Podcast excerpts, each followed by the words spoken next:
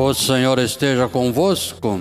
Ele está no meio de nós. Proclamação do Evangelho de Jesus Cristo segundo Lucas.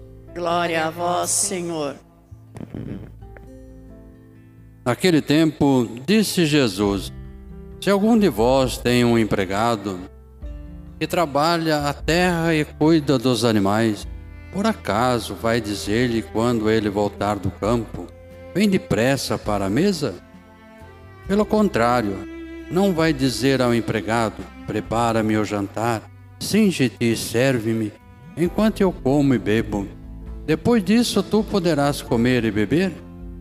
Será que vai agradecer ao empregado porque fez o que ele havia mandado? Assim também vós, quando tiverdes feito tudo o que vos mandaram, dizei: Somos servos inúteis, fizemos o que devíamos fazer. Palavra da salvação. Glória a vós, Senhor.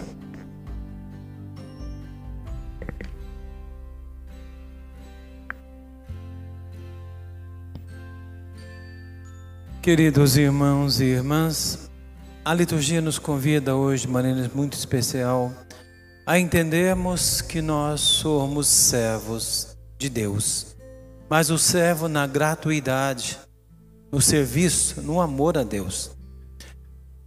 Nós vimos que hoje celebramos né, a questão do servo e hoje celebramos também a memória de um grande servo, o Papa Leão Magno.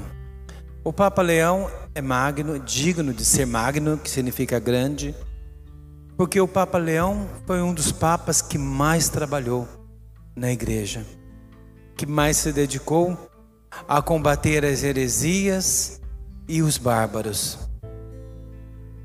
Entrou jovem para o seminário e, dentro da, da sua diocese, era um sacerdócio, sempre se colocando a serviço do outro e sempre se vivendo também a profundidade da sua fé. Então, o Papa Leão Magno, depois que se tornou Papa em 440, né, com 45 anos, ele nasceu no ano 395. Ele foi um Papa exemplar na luta contra a heresia. E viveu numa época onde o Império Romano estava decadente. Não conseguia mais nem defender Roma dos ataques dos bárbaros. E conta a história que o Papa, uma vez que os bárbaros invadiram Roma para destruí-la e a todos que lá viviam, os, os generais romanos fugiram, os soldados se esconderam e só o Papa foi ao encontro do inimigo, ou quer dizer, dos bárbaros. Ele foi ao encontro dos bárbaros que queria destruir a cidade. Lá ele implorou com humildade para que todos deixassem aquele povo viver. E vendo Átila, que era o grande invasor na época, ele viu o Papa se colocando humildemente, pedindo humildemente.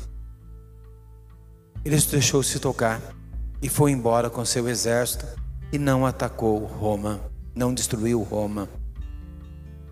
E o Papa também teve outras lutas terríveis contra a heresia, principalmente aquela que dizia que Jesus tinha uma natureza só. Assumia humana, mas negava, é, assumia divina, mas negava humana. E o Papa lutou contra todos os tipos de heresia, principalmente essa. E o governador de Roma juntou mais ou menos uns 500 bispos para resolver o caso. E os bispos disseram: Aqui está a carta do Papa Leão Magno. E ele disse: Está dito, a verdade é essa. E aí se conviveu então a verdade da fé, acabando com as heresias. E o Papa escreveu muitos livros que compensa uma hora, quem tiver a chance, leia esses livros. Venha conhecer um pouco a história do Papa, o grande Papa Leão Magno, porque ele recebeu este título de Magno, porque ele foi um grande homem, um grande servidor de Deus, sempre na gratuidade, sempre buscando o serviço a Deus. E, e dos seus livros e de suas frases, uma que mais tocou foi quando ele diz, gritou em voz alta a todos nós, num dos seus livros, que ele diz: Tede consciência, tenha consciência, ó cristão, que você é digno de ser cristão por causa da você é da natureza divina. Então tenha consciência, ó cristão, da sua dignidade, porque você pertence à natureza divina. Foi um dos grandes escritos e vários outros que ele tem. Então Papa Leão foi um servo. Foi um dos servos inúteis, como diz o evangelho. Por que servos inúteis, né? A gente acha meio esquisito falar isso, né? Quando Jesus conta essa história dos servos inúteis, que ele explica aqui a relação do servo e do patrão, que o seu patrão tinha que agradecer ao servo por fazer aquilo que ele tinha que fazer mesmo.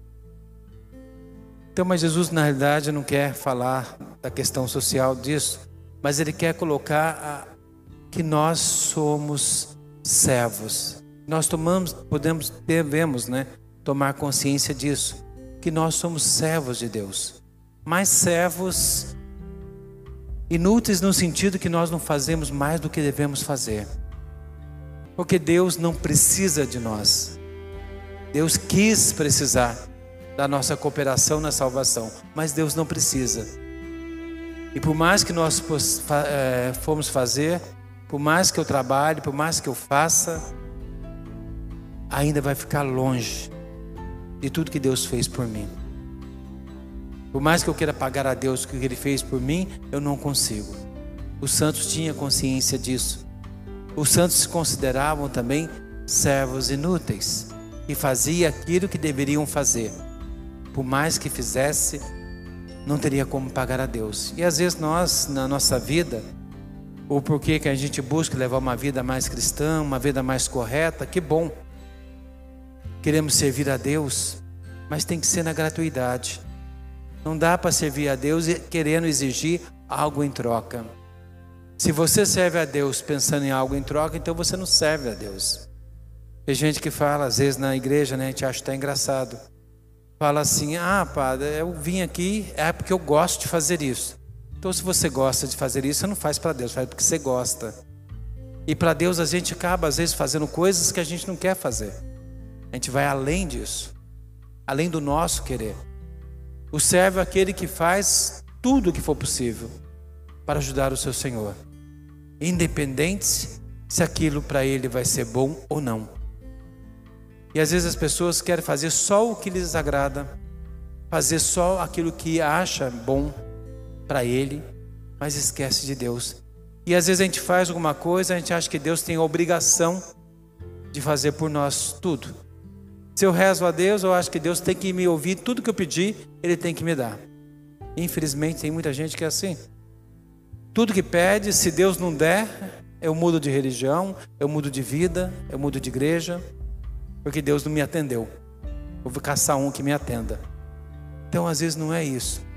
Deus é gratuidade, é ser gratuito, é realmente colocar a vida em Deus e entender por mais que nós fazemos a Deus, nós fazemos no amor, na gratuidade, sem esperar nada em troca. Por isso, quando rezamos a Deus, pedimos a Deus, não faça as promessas, mas coloque em serviço a Deus. Se eu alcancei uma graça, eu vou buscar ser grato a Deus por isso. Porque Deus nos dá tanto, nos agradece tanto. Deus mesmo nessa passagem, né, em outras passagens que fala do servo, que serve o seu Senhor, ele fala que lá no céu ele mesmo vai nos servir. Mas não por nossos méritos, mas por sua bondade e sua misericórdia. O fato de buscarmos, né, a santidade, e todos nós somos chamados a ser santo, nós só podemos ser santo se Deus nos conceder a santidade. Só podemos realmente louvar a Deus se o Espírito nos inspirar esse louvor. Senão, Nem louvar a Deus a gente conseguiria.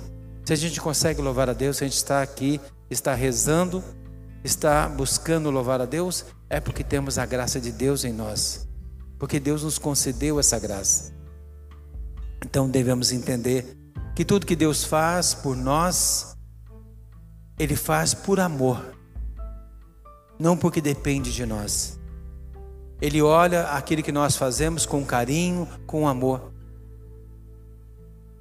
Mas nós sabemos, em relação a Deus, somos servos inúteis, porque não fazemos mais que a nossa obrigação. E por mais que queremos fazer, não conseguiremos jamais alcançar a graça que Deus nos dá, pagar essa graça. Não existe. A graça de Deus é gratuita. Por isso, quando alguém dizer para você, né? Aí fora é muito comum se dizer: se você pagar tanto, você recebe uma benção tal. Se você pagar outra, você vai receber uma benção mais forte. Não existe. A benção de Deus é gratuita. Não tem pagamento, não tem nada. Por isso que chama graça de Deus, é gratuita.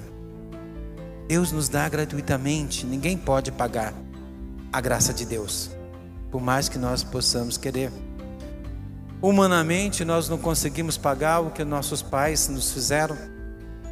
Tudo que nossos pais fizeram por nós, por mais que nós quiséssemos pagar isso, jamais conseguiríamos integralmente.